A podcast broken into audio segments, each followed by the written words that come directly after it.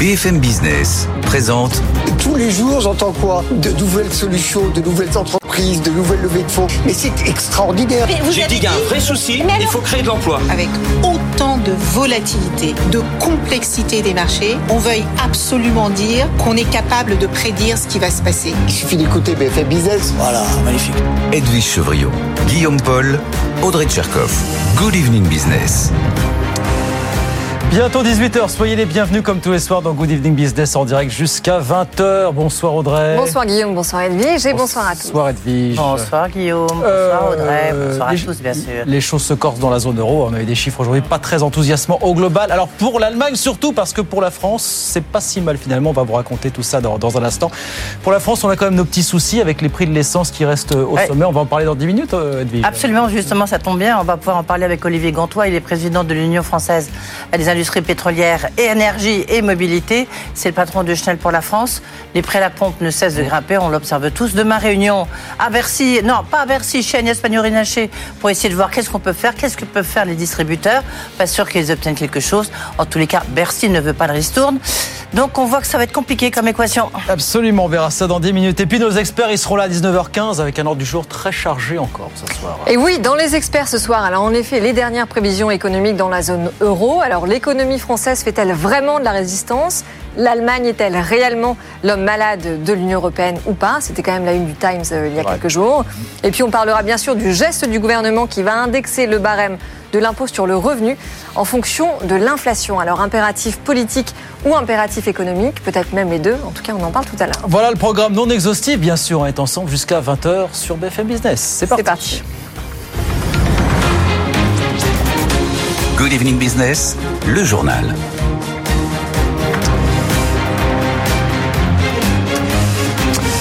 Donc oui, on a reçu ce midi euh, les dernières prévisions économiques de Bruxelles pour la zone euro. Globalement, il n'y a pas de quoi se, se réjouir. Bonsoir Nathan Concampo. Alors ce que ça nous dit Nathan, c'est qu'il y aura toujours de la croissance, c'est sûr, mais que ça sera quand même un peu plus mou que prévu. hein. Oui, exactement. La croissance dans la zone euro devrait atteindre 0,8% cette année contre 1,1% prévu initialement au printemps. Donc elle sera un peu plus élevée en 2024, mais en dessous des précédentes prévisions, 1,3% contre 1,6%. Prix élevé, baisse de la consommation, faiblesse de la demande intérieure, des facteurs qui pèsent plus fortement que prévu sur cette croissance. La Commission prévoit un ralentissement notamment dans l'industrie et un essoufflement dans les services malgré une bonne saison touristique. La politique monétaire restrictive devrait, elle, continuer à freiner l'activité économique. En France, la Commission prévoit donc une croissance de 1% cette année contre 0,7% anticipé en mai, une prévision donc identique à celle du gouvernement.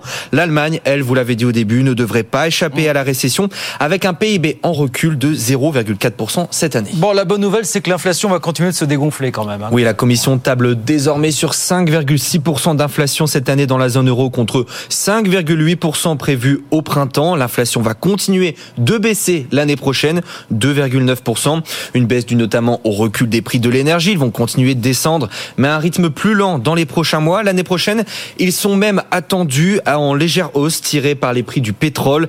La Commission qui précise qu'il y a encore beaucoup d'incertitudes autour de ces prévisions entre tensions géopolitiques, guerre en Ukraine, resserrement monétaire et risques climatiques. Voilà donc pour ce chiffre que nous a donné Bruxelles ce midi. La France qui fait un petit peu mieux que prévu et puis euh, l'Allemagne qui décroche confirmation dans, récession. On en reparlera tout à l'heure avec nos experts bien sûr sur, euh, sur BFM Business. 18h02 en France a donc été l'annonce du jour. Le gouvernement débloque 24 millions d'euros pour transformer, plutôt réaménager les abords de une vingtaine de grandes villes. Bonsoir Pauline Tadevin. Bonsoir Guillaume. Ce sont des zones commerciales, comme on les appelle communément, qu'on va chercher d'une certaine façon à réinventer. C'est ça, Pauline Ouais, alors il n'est pas question de remettre en cause ces zones euh, commerciales qui concentrent quand même 72% des achats euh, des Français, mais de les adapter aux nouveaux enjeux euh, économiques, environnementaux bien sûr, et, et sociaux, et de simplifier les règles, notamment administratives, pour accélérer la transformation de ces zones commerciales dans le cadre notamment de la loi Industrie verte. Des concertations ont eu lieu ces neuf derniers mois avec une soixantaine d'acteurs, des aménageurs, des élus, des promoteurs, des architectes. Pour les zones qui vont bien, il s'agit de les rendre plus agréables, d'y mixer des commerces, des bureaux, du logement aussi. Certains bâtiments qui prennent beaucoup de place au sol pourraient être détruits pour reconstruire en hauteur. Et pour les zones commerciales en difficulté, elles pourraient devenir par exemple des champs de panneaux photovoltaïques, des lieux d'implantation d'usines ou bien des centres logistiques. D'après le patron de la Fédération des acteurs du commerce dans les territoires, qui sera d'ailleurs demain à 7h20 sur BFM Business, ça pourrait coûter à terme plusieurs dizaines de milliards d'euros qui seront donc essentiellement assumés par le secteur privé. Bon, il y a des acteurs économiques que ça réjouit en tout cas tout ça. Oui, la, la plupart euh, des, des, acteurs économiques de ce secteur-là, parce que ce plan leur ouvre de nouveaux horizons, alors que vous le savez, il n'est plus question d'artificialiser euh, les sols en France. Ils vont donc pouvoir reconstruire sur de l'existant. L'objectif affiché euh, par Bercy, le cabinet d'Olivia Grégoire et celui de, de Christophe Béchus, c'est de voir se créer des espaces plus agréables à vivre, avec donc du logement, des services de proximité, mais aussi de l'emploi. Dès maintenant, les porteurs de, de projets qu'ils souhaitent peuvent candidater auprès de leur préfecture. 30 premiers territoires doivent être sélectionnés au mois de novembre prochain. Il y a du foncier, beaucoup de foncier à la clé, hein, forcément. En effet. Ça intéresse euh, évidemment les, les, grands acteurs et les pouvoirs publics. Merci beaucoup, Pauline. Pauline Tadevin avec nous sur, euh, sur BFM Business. À l'étranger, alors c'est quand même un événement. Figurez-vous qu'il y a quelques heures, Joe Biden était au Vietnam et il a signé là-bas un partenariat économique et technologique avec les officiels locaux. La Maison Blanche s'en cache à peine. L'idée, c'est globalement de l'Amérique euh, voit sa dépendance baisser vis-à-vis -vis de la Chine dans pas mal de domaines économiques. Écoutez euh, Joe Biden. Nous renforçons nos chaînes d'approvisionnement, notamment par le biais d'un nouveau protocole de coopération sur les semi-conducteurs que nous avons signé aujourd'hui. Nous approfondissons notre collaboration sur des technologies essentielles telles que l'informatique dématérialisée, les télécommunications et l'intelligence artificielle. Il s'agit de créer un Indo-Pacifique libre et ouvert pour tous les peuples, pour tous nos peuples. Voilà, Joe Biden donc était du côté d'Hanoï avant de se rendre en Alaska pour les commémorations des 22 ans des attentats du 11 septembre 2001 à New York notamment. Euh, on revient en France, 18h05, avec les premiers signes de ce que l'on craignait, les impayés de loyers se multiplient. D'après le gestionnaire en ligne Imo Direct, le nombre de dossiers nécessitant des relances a fait x3 en l'espace de 3 ans. Dans certains territoires, ça concerne même désormais près d'un dossier sur quatre. Marie-Cœur de Roy. Avec l'inflation et la perte de pouvoir d'achat, les locataires n'ont jamais eu autant de difficultés à payer leur loyer en temps et en heure. La preuve, l'augmentation euh, extrêmement forte de ce qu'on appelle les petits impayés, ceux euh, qui nécessitent des relances à J plus 1 à Paris et en région parisienne, euh, globalement, on est passé de 5% des dossiers concernés avant le Covid à 18% euh, aujourd'hui. La situation est encore plus problématique dans les autres plus grandes villes de France, les 10 plus grandes villes de France en dehors de Paris. Là, ces petits impayés qui nécessitent une relance à J plus 1, ils représentent désormais 25% euh, des dossiers. Et le site, le gestionnaire ImoDirect insiste, c'est aussi le cas de tout le reste du territoire. Désormais, un dossier sur quatre euh, nécessite euh, des relances euh, à J plus 1 en raison d'impayés de loyer. Alors évidemment, la situation est encore plus inquiétante quand on regarde les grands impayés, ceux qui nécessitent des relances à J plus 30. Heureusement, il reste ultra minoritaire, 3,7% des dossiers seulement à l'échelle nationale. Mais attention, c'est quand même quatre fois plus qu'avant la crise sanitaire. Voilà les impayés ou les retards de, de paiement de loyer qui se multiplient en France. Marie-Cœur de Roy avec nous sur BFM Business. 18h07. On va sur les marchés. Tout de suite retrouver Aude Kersulek depuis Euronext euh, à la Défense comme tous les soirs. Bonsoir Aude, on a terminé la semaine en, on a commencé la semaine en hausse sur le marché Bonsoir. parisien. Hein. Plus 0,52% pour le CAC 40, 7278 points. C'est vrai qu'on est reparti du bon pied en ce lundi à la Bourse de Paris. Sur les autres marchés européens euh, également, à plus 0,4% pour le DAX et l'Eurostox. Et ce qui prédomine euh, sur les marchés, bah, c'est euh, cette prochaine réunion de politique monétaire. Alors côté Fed, hein, la semaine prochaine, pas tellement finalement celle de cette semaine euh, à la BCE. Le Wall Street Journal nous dit qu'il y aurait consensus au sein euh, des gouverneurs de la Fed bien pour ne pas augmenter les taux lors de la ré- donc du 19 et 20 septembre. Et c'est un journaliste qui est quand même plutôt proche hein, de Jérôme Powell euh, qui l'écrit. Donc en général, c'est qu'il est plutôt bien informé. Euh, donc une hausse du côté des valeurs à Paris. Euh, le Grand fait les frais d'un abaissement d'objectif. C'est la plus forte baisse du CAC, moins 2,8%. La tech parisienne n'a pas, pas brillé aujourd'hui alors que le Nasdaq est pourtant lui en hausse. On a en, toutes les valeurs de la tech qui sont à la baisse. Hein, Worldline, Téléperformance, OST et Microelectronics. le 10 ans regagne le alors que les taux obligataires sont toujours au plus haut. Hein, le 10 ans obligataire qui regagne encore quelques points, le 3,17% pour le 10 ans français. Euh, le secteur bancaire qui s'en sort bien euh, sur le euh, du côté des hausses et puis une valeur qui a brillé sur le SBF 120, une valeur JO, une valeur Coupe du monde de rugby selon une note d'analyste. C'est JC Deco, hein, le publicitaire, avec un troisième trimestre qui devrait être bien meilleur que prévu. On est monté de 5,8% à 17,11 euros.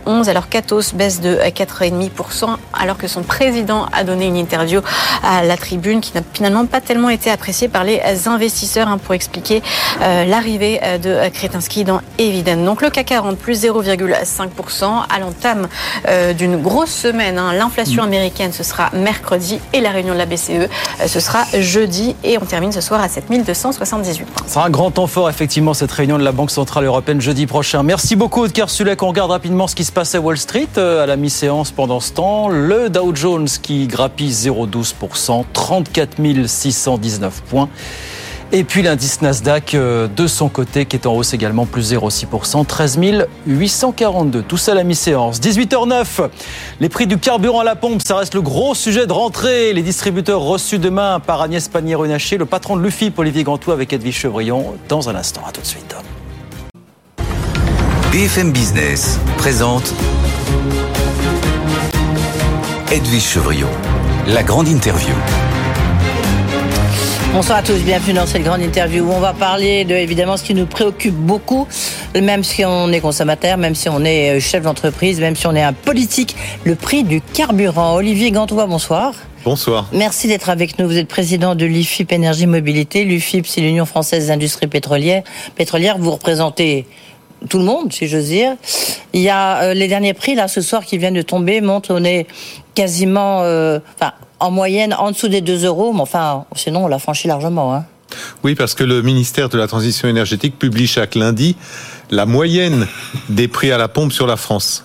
Et les prix publiés aujourd'hui euh, donc sont de 1,96€ le litre pour le samplon 95. Ça veut dire que vous avez une partie, des stations qui est au-dessus et l'autre en dessous. Ça veut dire que vous avez un nombre important de stations qui sont au-dessus de 2 euros le litre. Pour le gazole, c'est 1,88€. Ouais. Est-ce que c'est demain il y a une réunion à Bercy? Je sais pas si vous chez Agnès Pannier-Runacher avec tous les distributeurs pour essayer de voir comment on peut contenir les prix du carburant et surtout leur demander et les pétroliers qu'est-ce qu'ils peuvent faire? Vous y serez ou pas? Euh, nous y serons, ainsi que nos adhérents. Euh, en fait, tous les acteurs de la distribution y seront. Euh, nous, nos adhérents, la grande distribution, euh, les pétroliers indépendants. Euh, nous avons essayé d'expliquer au, au, gouvernement et notamment au ministère de la Transition énergétique quels sont les, les tenants et aboutissants euh, des prix pétroliers. On va réexpliquer demain, mais je pense qu'on va être en effet très sollicité pour proposer des solutions pour faire bouger les prix des carburants. Qu'est-ce que vous avez comme solution? Quelles sont-elles? Est-ce que vous pouvez nous les mettre sur la table Après, vous allez les choisir ou pas, mais dites-nous quelles sont les solutions possibles. Je peux dire euh, les solutions qu'on n'a pas. Euh, c'est-à-dire que les, les deux pas répondre à ma question. Olivier les deux principaux déterminants euh, des prix pétroliers sont d'abord le prix du brut qui est un prix mondial. Hum. Donc là, la France qui pèse pour 1% de la consommation mondiale ne peut pas peser sur ce prix. Ensuite, vous avez les produits, les prix des produits finis, des carburants, hum. à Rotterdam, qui sont des prix pour l'Europe. Euh, ces prix-là, également, la France, même si elle a un poids un peu plus important dans l'Europe que dans le monde, ne peut pas les influencer. C'est-à-dire que si vous voulez acheter ou vendre un carburant fini, vous le vendez au prix de Rotterdam. Oui, Donc ça, c'est le prix de base. Ok. Ensuite, Maintenant, il y a tout ce qu'il y a autour. C'est ça qui nous intéresse. On rajoute euh, les coûts de distribution. Les coûts de distribution de l'ordre de 20-22 euh, centimes par litre en ce moment, aussi bien sur le samplon 95 que sur le diesel. Et après, vous avez euh, la marge nette des distributeurs qui est de l'ordre de 1 centime par litre. Et ensuite, vous rajoutez les taxes. Donc, prix à Rotterdam, coût de distribution, marge nette, Donc, et taxes. Si, envie de vous, si on vous écoute attentivement, bien sûr, euh, on a le sentiment que vous pouvez rien faire. Moi, je regarde un peu les prix à la pompe. Je circule beaucoup. Euh, vous voyez qu'il y a des très grandes disparités, euh, que ça soit chez Shell, BP, Total. et donc, on peut faire quelque chose. On peut moduler, ou alors évidemment dans la grande distribution, on peut moduler quand même le prix du carburant, du prix à la pompe. Alors, la disparité des prix vient essentiellement de la structure de coûts de distribution, c'est-à-dire Oui. que une, euh, une grande surface qui vend beaucoup de litres va avoir des coûts d'approvisionnement beaucoup plus bas, ce qui lui permet de proposer des prix plus agressifs, donc des prix plus bas. Euh, à l'inverse, une euh, petite station de maillage, comme on les appelle, c'est-à-dire une station rurale, qui, euh, qui a des volumes très faibles, va avoir des coûts de distribution plus importants et ne sera pas capable d'offrir le même prix Oui, que mais la regardez Total. Total qui a dit, euh, voilà, jusqu'au 31 décembre, en tous les cas, on sera sous, sous les 1,99€. Euh, après, justement, c'est un peu l'idée, euh, je peux continuer, mais pas trop longtemps, et Bercy lui dit, si, il faut continuer plus longtemps, enfin, du moins pendant un an. Donc, Total, il y arrive. Pourquoi Total y arrive et pas les autres? Et surtout, si Total arrive, ça veut dire que si on lui fait un peu, hein, on lui force un peu, euh, bah, il, il- il- il peut descendre à un prix, entre guillemets, raisonnable. Alors, euh, je peux pas parler à la place de Total, mais comme sont quand même nos adhérents, Ah oui. je, je peux euh, essayer d'expliquer euh, pourquoi ils ont cette, euh, cette, cette approche et pourquoi ils peuvent se le permettre. La première, c'est que ce sont des raffineurs, donc ils n'achètent pas des carburants, ils achètent du pétrole brut et ils revendent des carburants. Donc si entre l'achat du pétrole brut et la vente des carburants, il y a de la marge, ils peuvent décider euh, de rogner sur ces marges-là. Deuxièmement, en tant que groupe euh, intégré, euh, ils font des profits sur l'amont pétrolier. Ils ont peut-être décidé que pour des questions d'image, il fallait qu'ils utilisent une partie de ces profits pour faire Quel, des quel est le, le point mort euh, d'un- litre de, de carburant, de pétrole euh, en France pour, pour une compagnie française, pour une pa- compagnie comme Total? C'est quoi? Ah, ça, je peux pas vous le dire parce que justement. Quoi C'est à 60 de- c'est à 60 dollars C'est à quoi C'est quoi? Non, je je peux pas le dire et. Pas 60 dollars, non, enfin. Et, plutôt. et- et justement, quand je me hasarde à cette euro, explication de leur approche euh, commerciale, euh, on voit bien qu'il y a un mélange en fait d'activités en France, d'activités à l'étranger, d'activités dans l'amont, euh, dans l'aval. Donc ça veut dire qu'il n'y a pas euh, de chiffre de points morts précis. Mais est-ce que c'est pas fait pour noyer un peu le poisson? Pour, nous perdre un petit peu dans les méandres euh, de l'industrie pétrolière et faire que, euh, en fait, on n'arrive pas très bien à savoir combien on devrait normalement payer euh, notre essence à la pompe. Non, parce que en fait, les marchés pétroliers qui sont des marchés non régulés, contrairement à l'électricité et au gaz, sont des marchés dont le prix résulte de l'équilibre offre-demande. Au- Pour le pétrole brut, c'est un équilibre mondial. Pour les produits finis, c'est un équilibre européen. C'est cet équilibre qui dicte les prix qui varient tous les jours d'ailleurs.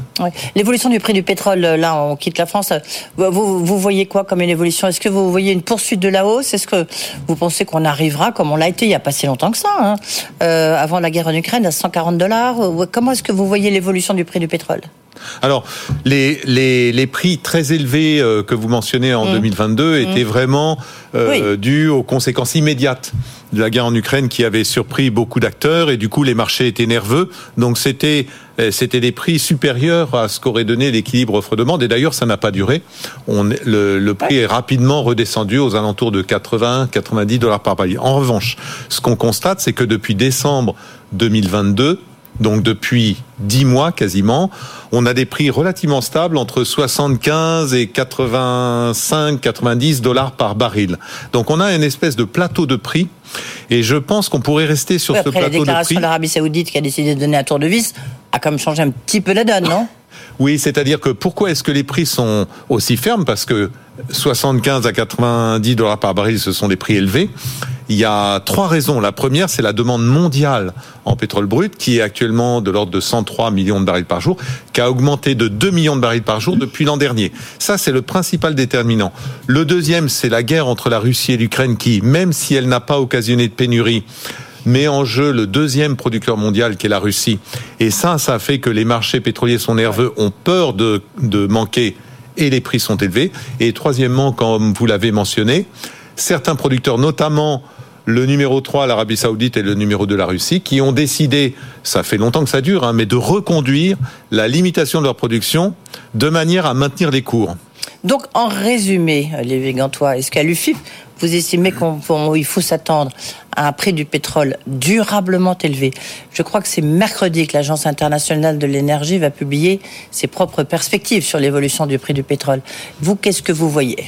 Oui, je pense que les prix euh, vont rester élevés. Euh, pourquoi? Parce que d'une part, cette demande mondiale va continuer à augmenter. Hein. L'année prochaine, euh, l'AIE prévoit qu'on sera encore 1 million de barils par jour au-dessus de cette année, c'est-à-dire 104 millions de barils par jour. C'est une mauvaise nouvelle pour la planète, mais pour l'instant, c'est comme ça. On n'a pas encore réussi à inverser cette courbe de croissance continue de, de la demande pétrolière mondiale. Ça, c'est la première raison. La deuxième, qui est plus conjoncturelle, c'est cette guerre entre la Russie et l'Ukraine.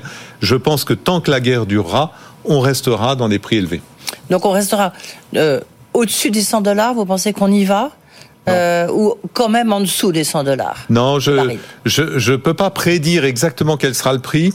Je constate que ce, tunnel entre 75 et 85 dollars, là plus récemment 90, euh, était un tunnel de stabilité des prix. Donc je ne serais pas étonné que les prix se stabilisent au niveau actuel, voire légèrement plus bas. Mais j'ai pas la boule de cristal, c'est je me hasarde à des prédictions. J'ai l'impression d'avoir euh, Patrick Pouyanné, le patron de Total, qui me dit mais non, moi je ne sais jamais prédire le prix du pétrole. Bah, quand même, il a une petite idée parce que de là aussi dépend ses investissements. Hein. Euh, en France, demain, il va rien se passer si j'ai bien compris votre message. Si? Alors, euh, je ne suis pas au courant de ce que chaque entreprise présente demain. Euh, compte ou pas euh, dire à la ministre. Ce qui est certain, c'est qu'il y aura une demande précise de la part du ministère de gestes pour faire baisser les prix à la pompe. je ne sais pas ce qui va résulter. Il faut qu'on faut qu'on en reparle demain après-midi. Il y a une ristourne serait possible, envisageable du côté des compagnies pétrolières? Pas pas de façon généralisée. Hein. D'accord. Euh, quand ce qui s'est passé l'an dernier en 2022, si on se souvient, c'est que l'État a décidé de mettre en œuvre une remise. Alors là, c'était l'État, ça s'appliquait à tous les litres vendus. En revanche, les ristournes ou les remises mises en œuvre par l'un ou l'autre des distributeurs, ou parfois c'était des prix coûtants, parfois c'était des bons d'achat euh, pour le magasin d'à côté. Euh, ces décisions étaient de la part d'un distributeur uniquement à chaque fois. Donc il n'y aura pas de, de décision des Mais si les distributeurs bougent, genre ça va Olivier Tchécher, euh, le patron de Systémul, hein, qui dit nous on n'est pas à prix coûtant. Euh, Michel Jean Leclerc, lui, est à prix coûtant. Ça dépend, comme vous le dites, de la quantité que vous vendez en fait. Bon. Mais si les distributeurs bougent, ça sera compliqué pour les compagnies pétrolières de ne pas bouger, non? Euh, tout à fait. Alors là, je, je, vais dire quelque chose. Je vais pas me faire des amis, mais euh, quand même cette cette transparence des prix des carburants en France, puisque on sait que mmh. sur Internet, on voit en temps réel les prix de toutes les stations. Euh, pour, les, pour ceux des automobilistes qui ont le choix de faire leur plein dans une station ou dans une autre mmh. station, cette transparence leur permet à tout instant d'aller dans la station qui est la moins chère et de faire jouer la concurrence dans la distribution des carburants. et ça marche? Et ça marche, mais euh, ça fait pas plaisir à tout le monde quand c'est un distributeur qui perd des parts de marché. Sur le, vous, vous le mentionniez euh, euh il y a quelques instants, effectivement la, la demande mondiale n'a jamais été aussi élevée et on voit que ça va continuer en tous les cas en 2023. Or, il y a un peu urgence, réchauffement de la planète, je crois que c'est pas la peine de nous faire un dessin. Il faut quand même passer à l'acte. En même temps, on peut être de quoi, lorsqu'on regarde la conclusion du G20, on voit qu'ils n'ont pas réussi à se mettre d'accord justement sur la, sortie du pétrole. Ça vous inquiète? Enfin, vous, bah, vous, vous représentez les compagnies pétrolières, donc j'imagine que vous êtes plutôt satisfait de ça. Mais c'est quand même incroyable, non? Non, non, on s'en satisfait pas. Donc euh, ça nous inquiète aussi parce qu'on est conscient de cette réalité du réchauffement climatique et quelque part la lutte contre le réchauffement passe par la réduction des émissions de gaz à effet de serre et donc par la baisse de la consommation d'énergie fossile, dont les produits qu'on distribue. Donc en effet, on se tire un peu une balle dans le pied euh, quand on dit ça mais c'est ainsi. L'Agence internationale de l'énergie que vous mentionniez a prévu que on va avoir un pic de, de demande pétrolière mondiale à 108 millions de barils par jour. Donc, on n'est pas loin. En 2024, la bonne nouvelle. En 2024. Oui, mais ça veut dire ça veut dire que la bonne nouvelle, c'est qu'on va pas continuer indéfiniment à augmenter. Dans le pic de 108, ça serait vers la fin des années 2020. Hein. Et après, la demande va baisser. Donc c'est 2030, euh, le, pic c'est 2030, enfin 2028, 29, 2030, et après ça va baisser. Mais de combien? On va sortir du pétrole, des énergies fossiles, à quelle rapidité? Alors, si on prend le cas de la France que je connais un peu mieux, le plan français prévoit que en 2035, la demande de carburant fossile en France aura baissé de 40% par rapport à aujourd'hui. 40%, c'est presque une division par Mmh, deux.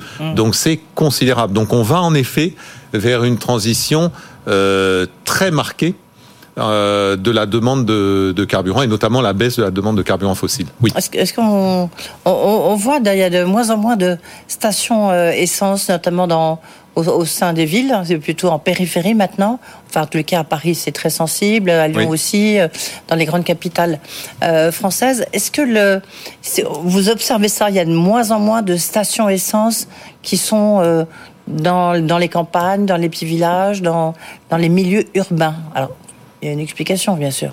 Ce, ce qu'on observe, on compte le nombre de stations en France à chaque fin d'année. Oui. Et donc, euh, on constate une baisse continue de ce nombre de stations. Fin 2022, on avait un peu plus que 11 000 stations-service en France, hein, que ça soit ce qu'on appelle les réseaux traditionnels ou la grande distribution. 11 000 et ce nombre euh, va certainement continuer à décroître, notamment si la demande baisse de 40 des stations fermeront. Donc on aura un problème après qu'on appelle de maillage, c'est-à-dire d'accès de chaque automobiliste à une station qui soit pas trop loin de chez lui ou de son trajet entre chez lui et son Ouais, travail. c'est ou déjà le cas, hein, c'est déjà la- la- largement le cas. Le- combien de stations essence sont équipées électriquement? Alors, aujourd'hui, on a déjà toutes les stations autoroutières, à l'heure où je vous parle, toutes les stations autoroutières qui sont équipées. Donc, on a euh, environ 450 euh, stations-service sur autoroute qui sont toutes équipées. Euh, hors autoroute, l'équipement progresse.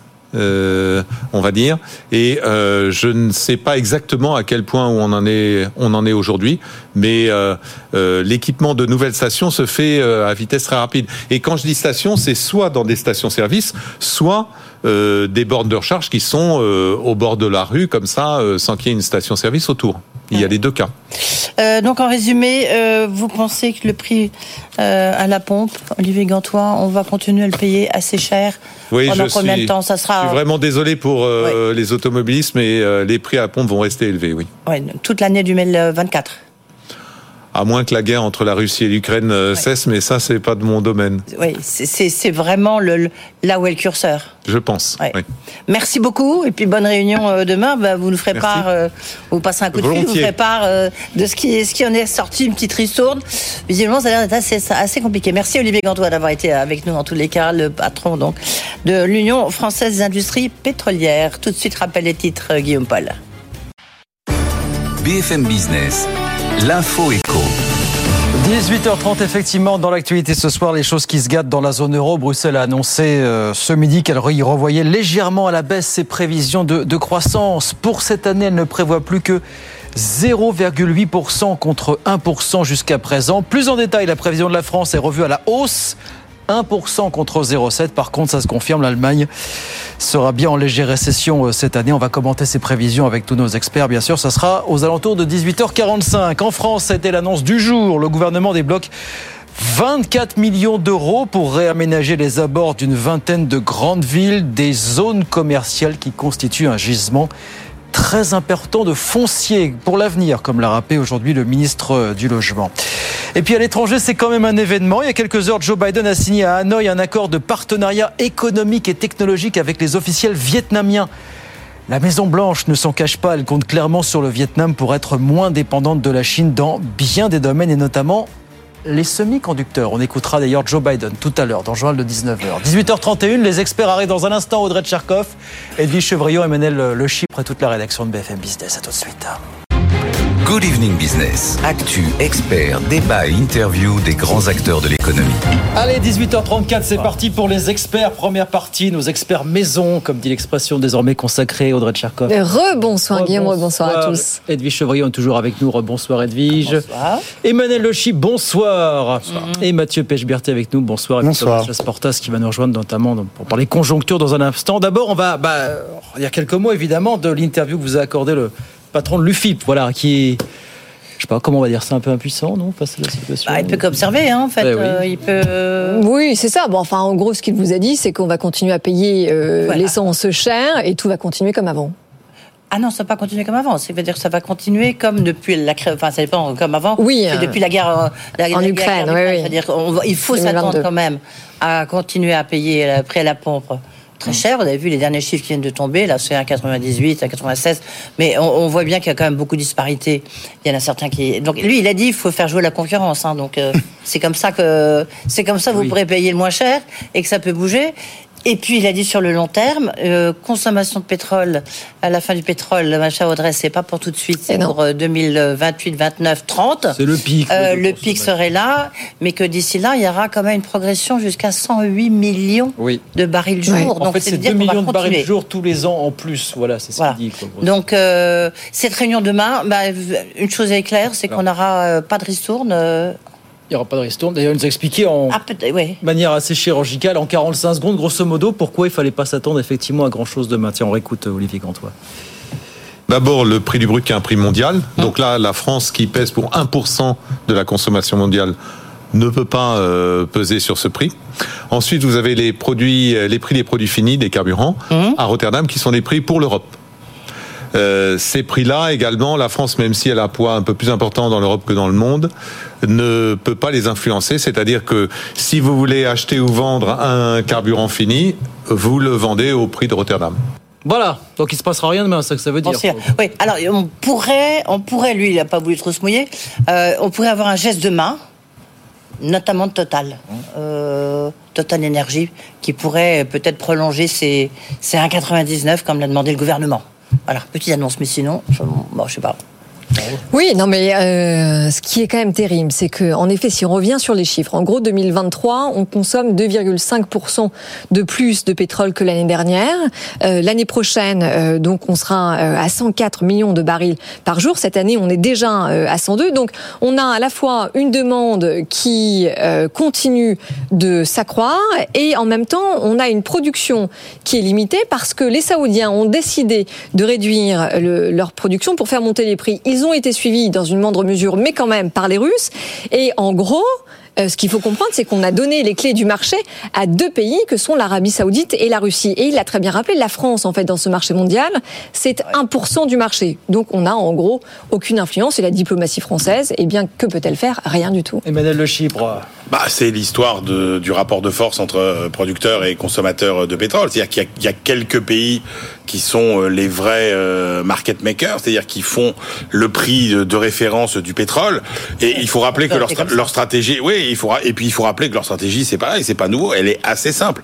En gros, c'est de maintenir le prix du baril à un niveau suffisamment élevé pour leur apporter les recettes fiscales qui leur permettent de faire fonctionner leur pays, leurs systèmes sociaux, mais en même temps euh, veiller à ce que euh, ne- ce prix ne soit pas euh, trop élevé pour ne pas euh, décourager entre guillemets euh, la consommation de, de pétrole et encourager les énergies euh, alternatives. Chacun voit midi à sa porte. Il- Évidemment. On va passer la branche sur laquelle on est assis. Donc moi, je, je, je ne crois absolument pas à, à ce que à une flambée des prix. On voit qu'il y a une volonté de maintenir les prix du brut dans un couloir qui finalement satisfait à peu près tout le monde entre nous a donné- 85 et 95 dollars le Il a- baril. Il a dit qu'il y a une- il y a une sorte de tunnel qui dit qu'il va Entre, ah, Mathieu, le grand 90, spécialiste. 100 peut-être. Euh, non, enfin, 75, entre 60, 85, oui, ouais, c'est ça. 75, 80, mais, mais, mais, 85, mais voilà, donc, 90. et effectivement, il va falloir s'habituer à payer le litre. Enfin, euh, oui, mais ce qui est, ce qui est, ce qui est un peu euh, inquiétant, c'est qu'on a des, des stocks qui sont historiquement bas. Et ça, on euh, le voit bien d'ailleurs, ça rend les marchés nerveux. Et je termine juste en disant que il faut quand même pas non plus euh, euh, s'affoler, puisqu'il faut rappeler quand même que euh, quand vous comparez le prix, quand vous ramenez le prix du litre d'essence euh, aux revenus des Français, Oui. vous êtes sur un carburant qui coûte quand même nettement moins cher que ce qui coûtait il y a 30 ou 40 ans. Oui. Mathieu, Mathieu mais il y a deux sujets. Il y a, il y a le sujet des stocks là dont vous venez de parler, qui Oui. Patrick Pouyanné l'avait expliqué très bien il y a il y a une dizaine de jours sur le fait qu'il y a eu quand même beaucoup moins de projets d'exploration de, de, de, de champs pétroliers qui ont été lancés depuis euh, en gros la dernière crise, c'est-à-dire vers 2014-2015 Mm. où les investissements ont beaucoup baissé. Donc effectivement, là on le ressent aujourd'hui. Et puis après, bon, on va pas découvrir qu'il y a un cartel euh, des, pro- des, des, des pays euh, de l'OPEP. Ça fait 40 ans que ça existe. Moins et que, et que, et que l'Arabie Saoudite euh, pilote le marché mondial du pétrole depuis la Russie 40 qui est devenu ans, euh, selon les euh, relations diplomatiques et géopolitiques qu'elle entretient. euh, Mm. Quid avec la Chine, quid euh, euh, avec les États-Unis. Et, et- et comme l'a dit Emmanuel, de toute façon, les prix ne vont pas bondir jusqu'à 140 ou 150 dollars, comme on l'avait vu, de manière spéculative cette fois euh, pendant la crise de 2008.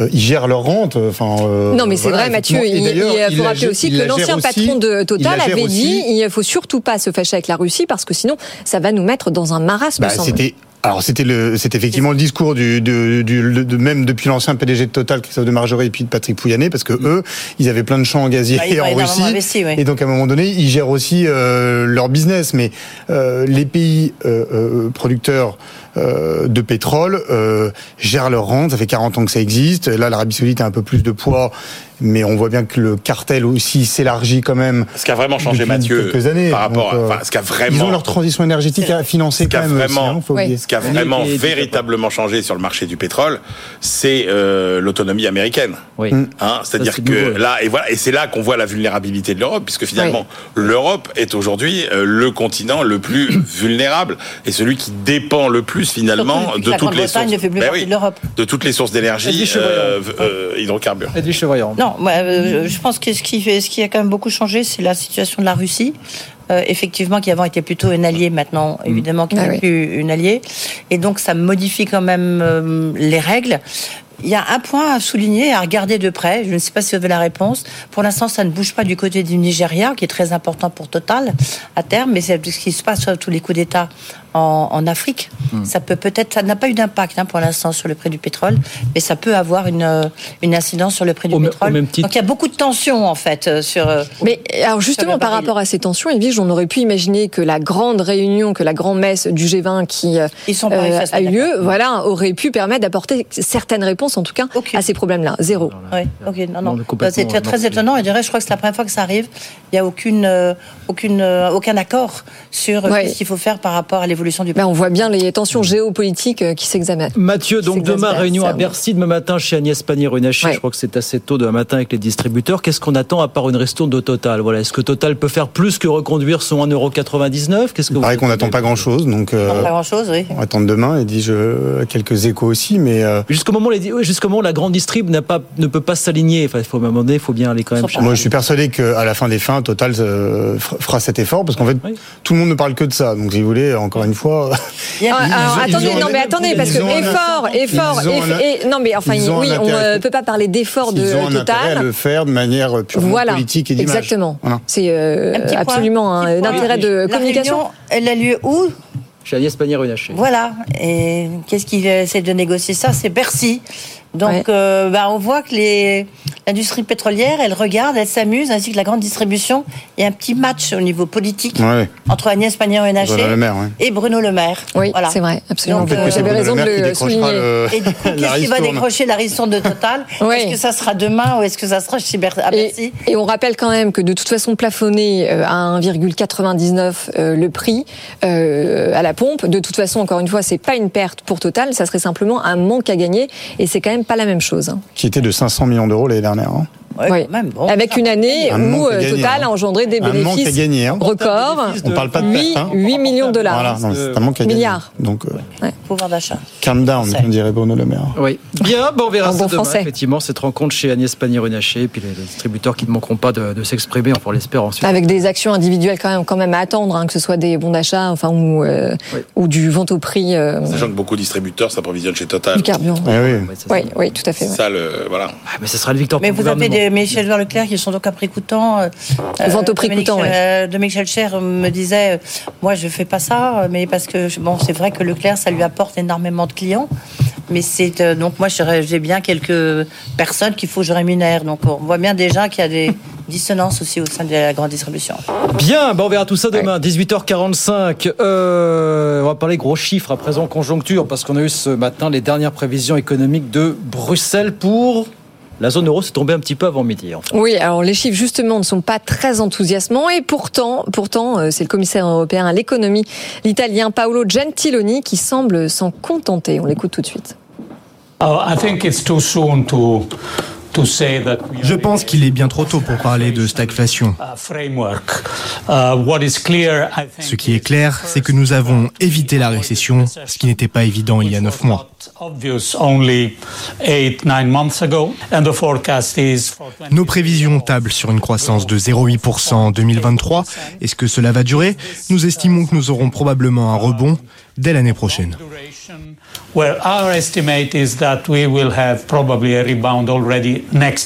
Voilà Paolo Gentiloni donc ce midi euh, à la télévision. Bonsoir Thomas Asportas. Bonsoir Thomas. Les deux gros chiffres c'est quoi? Alors pour là alors au, au global c'est 0,8% de croissance dans la zone euro versus 1 ou 1,1% dans la dernière prévision. Ouais. La France c'est 1%, on passe de 0,7 à 1 pour la France. Donc c'est bien. Par contre pour la 1% bah, c'est l'objectif de Bercy. Ouais, ouais, donc là effectivement Bruxelles donne quitus à ce 1% auquel personne croyait en début d'année. Il a l'air de se contenter de ça Paolo Gentiloni. Qu'est-ce qu'on dit euh, globalement ben, Il a sur le fond il a quand même pas tort de dire que c'est quand même pas si mal d'avoir évité une récession. On est le continent le plus exposé à la guerre en Ukraine, au choc inflationniste, au choc énergétique.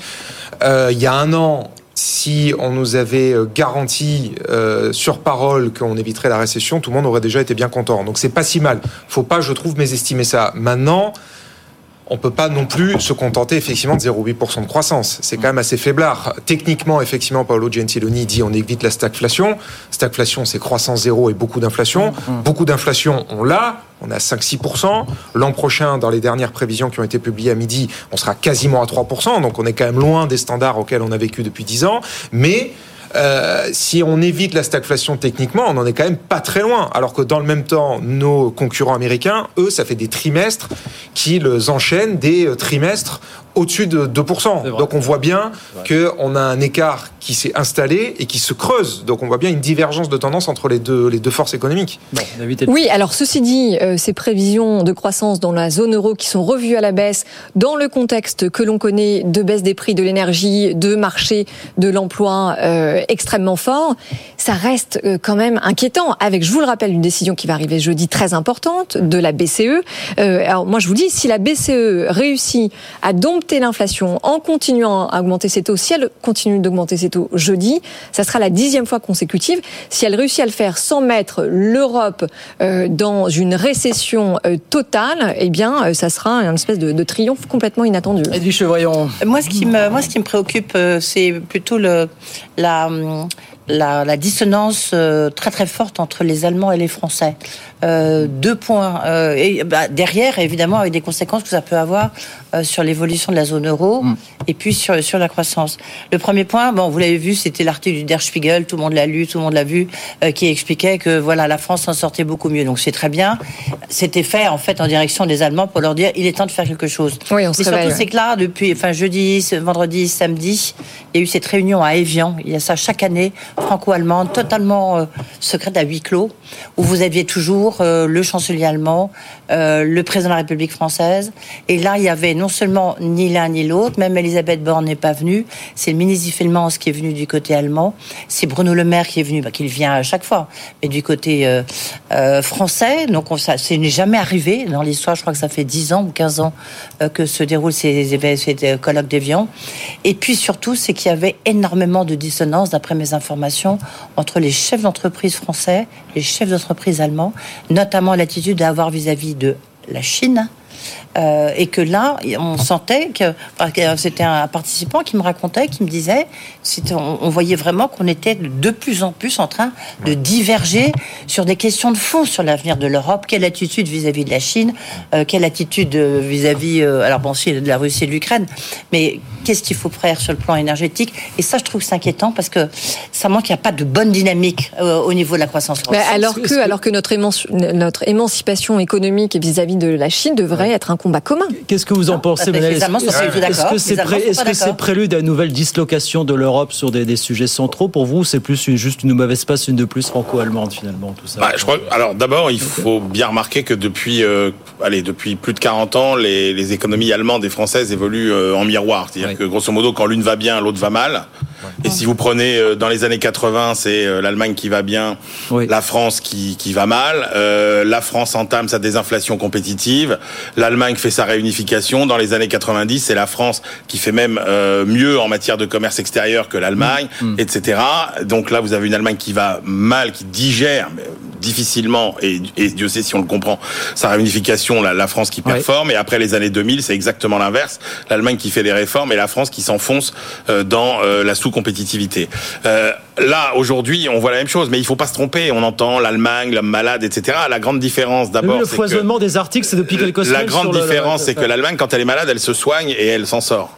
Euh, la France, euh, quand elle est malade, Là, ils elle- savent pas- pour l'instant, ils savent pas quel est le remède. Oui, c'est oui, c'est ça, oui, mais mais ça peut pas- non, non, les non, euh, difficultés, elles sont structurelles. Non, mais ce que- non, non, non, non, mais attendez, ce que vous oubliez, euh, c'est bien beau de dire que c'est structurel, mais ce que vous oubliez, Ah, c'est que profond. vous avez, quel que soit le choix de votre, oui, il y a un problème de modèle économique Absolument, allemand, avec un vieillissement de la population, à euh, la spécialisation sectorielle, etc. Mais ce que vous oubliez, c'est qu'il y a quand même des fondamentaux qui restent, quel que soit le choix du modèle économique que vous faites, capitaliste, socialiste, etc., tout ce que vous voulez, il y a des fondamentaux incontournables qui sont un l'équilibre de vos finances publiques, deux, l'équilibre de vos comptes extérieurs, trois, la situation de votre marché du travail, et quatre, la Et façon dont vous maîtrisez l'inflation.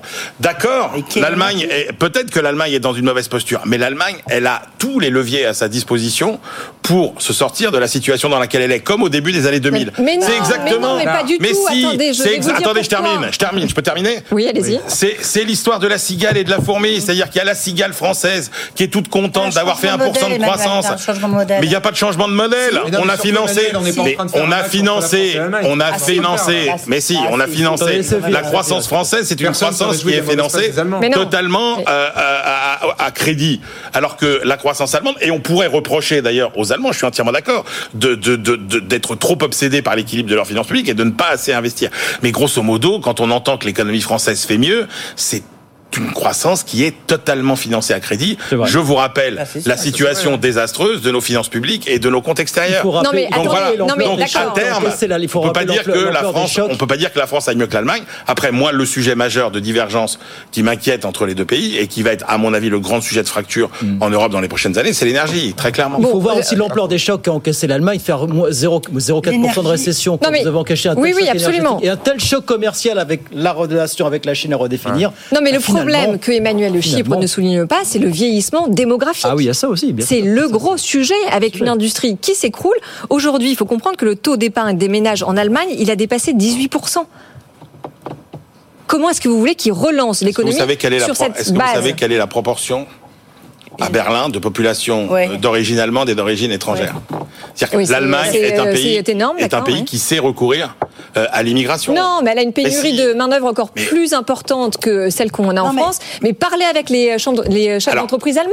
Alors, discuter avec euh, tous les gens qui mesurent l'attractivité, entre guillemets, pour les, tra- les travailleurs étrangers des différents grands pays. Et je peux vous dire que contrairement à cette espèce d'idée qu'on a en France, qui est que tous les immigrés du monde entier n'ont qu'une obsession, c'est de venir en France pour profiter de notre modèle social, je veux dire qu'ils n'ont aucune envie de venir en France. Par contre, vous avez beaucoup de gens qui veulent aller travailler Mm. Mais en ce qui Allemagne. n'empêche qu'elle a une Donc, industrie aujourd'hui qui, qui s'effondre. oui, mais il y a un problème, je suis d'accord, c'est des industries vieillissantes, il y a un problème de positionnement, etc. Mais ce que je veux dire, c'est que les Allemands ont et ont montré dans le passé que quand ils étaient dans cette situation, Thomas. ils redressaient la barre et ils savaient redresser la En barre. tout cas, la situation de l'Allemagne met un petit peu tout le monde dans le mur, même l'Italie, on le voyait, qui souffre effectivement de sa dépendance à la- à l'Allemagne hein, dans ses, dans ses Oui, oui, oui. Alors, le résultat des courses, d'après les dernières prévisions, c'est que l'Allemagne, effectivement, serait le seul grand pays de la zone euro en récession l'année oui. prochaine. Ouais. Le seul. Ouais. Beaucoup ont leurs prévisions qui baissent. Les Pays-Bas, notamment, économie très liée aux, aux Allemands, là, il y a une révision nettement euh, à la baisse de la, la prévision de croissance. La Pologne aussi, euh, ça recule. L'Italie, ça recule. Et les deux euh, seuls pays, des grands pays de la zone euro qui seraient en croissance, ce serait la France. Donc avec 1%, et euh, l'Espagne. L'Espagne, l'Espagne, Voilà, l'Espagne, en Oui, ce oui. moment, c'est un petit peu Ouais, la bah, locomotive du, là on voit la du continent. On aurait plus de 2% de croissance euh, cette année. C'est là où on voit la différence avec les États-Unis. Là, on se réjouit parce qu'on fait 1% de croissance. Ouais, bien sûr. C'est sûr que là, on Mais- voit tout de suite qu'on est- on n'est pas dans les mêmes braquets. Ouais. Et, et moi, je maintiens quand même que ça va être pour l'industrie allemande. La grande question est quelle attitude je vais avoir vis-à-vis Bien sûr. de la Chine, de l'Inde évidemment. Ils sont très dépendants. euh, 45%, c'est ça, leur exportation oui. était vers la, Ah était vers la Chine. Et là, on voit bien que nous, les Français, on veut fermer les frontières européennes. Donc là, il va avoir un grand débat, comme on le même débat sur là- là l'énergie. où on peut être inquiet quand même, Et on voit que- bien que la coalition produit pas de résultats. C'est-à-dire que juste avant l'été, Ah ouais, la coalition devait justement définir une nouvelle ligne d'autonomie stratégique vis-à-vis de la Chine. Non, mais ça a marche pas du tout. souris. Enfin, Ouais, ça n'a strictement rien donné. Ça Donc, ressemble à la France, vous voyez Ça n'arrive pas qu'à la France, mais le, le- donc on, on voit bien finalement le- le- la traduction de l'impuissance de la coalition. Elle traduit quelque part l'impossibilité à ce stade de répondre à des questions existentielles, comme vous dites vis-à-vis de la Chine et comme vous dites vis-à-vis de l'énergie. Ça là- se traduit politiquement au sein d'une coalition qui n'est, enfin, qui n'avance pas. Mais là, moi, je suis un petit peu inquiet, c'est quand j'entends le commissaire euh, Gentiloni dire que ça va redécoller en 2024. Non, moi, j'avoue. voulez qu'ils disent Ah non, mais moi, bah, non, mais pour le coup, quand alors vous pouvez regarder européen, euh, Ah, ça, d'où il que- s'emballe pas non plus. Il s'emballe pas non d'où plus. que Il vous vous tournez. Moi, euh, non, mais le problème, c'est que moi, je, alors. L'an prochain, c'est un Ok, on est sur une espèce d'atterrissage. Mais je ne vois, pas- je ne vois pas d'où pourrait revenir la, la réaccélération. Non, non, absolument, c'est très inquiétant. Quand On vous a- voyez la politique économique spectaculaire qui est quand même incroyablement restrictive, c'est-à-dire que les comptes publics, la, la- la- la politique budgétaire va prélever cette année et l'an prochain presque un point de PIB sur la croissance européenne. Ajoutez à ça la hausse des taux d'intérêt d'une violence Ouais. inconnue dont on ne sait pas dire aujourd'hui quels seront euh, les effets.